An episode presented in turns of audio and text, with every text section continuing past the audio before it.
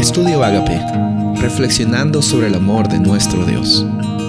El título de hoy es Gloria en la Iglesia y en Cristo Jesús, Efesios 3, 20 y 21.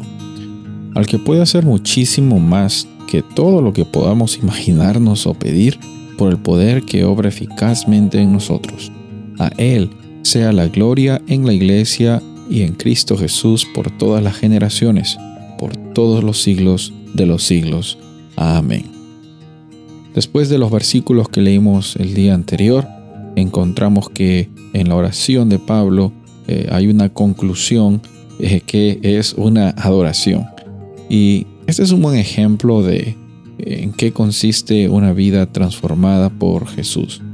Ya no se trata de cómo es que a veces intentamos buscar sentido por las cosas que estamos viviendo en el presente, sino encontramos que cualquier circunstancia que estemos pasando es una oportunidad para adorar a Dios, para glorificar a su nombre y también para reconocer que nuestra, nuestra existencia aquí pues nos trae quizás incertidumbres, pero nunca vamos a estar sintiéndonos solos.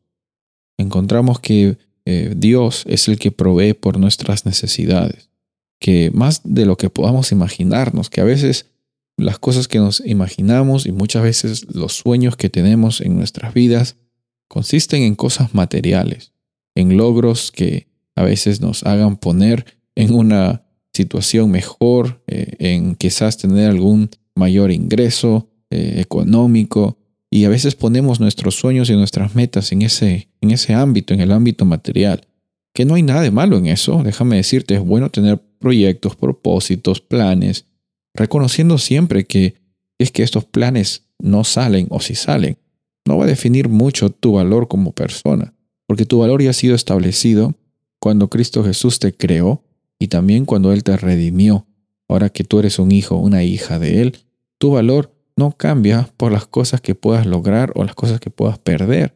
Ahora, obviamente, nuestra experiencia es una experiencia en constante movimiento, con propósitos y metas que nosotros nos establecemos, pero jamás con el propósito de sentirnos mayor que los demás o por no haber logrado algo sentirnos menor que los demás.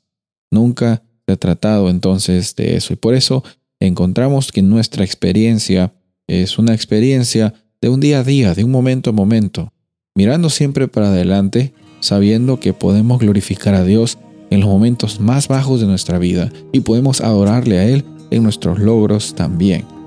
Pablo lo hizo desde una prisión, dando gloria a Dios y reconociendo que Él puede proveer y hace lo imposible posible. Incluso sin él haber salido de la cárcel en ese momento específico, Él sabía que no estaba solo. Y tú no estás solo, no estás sola.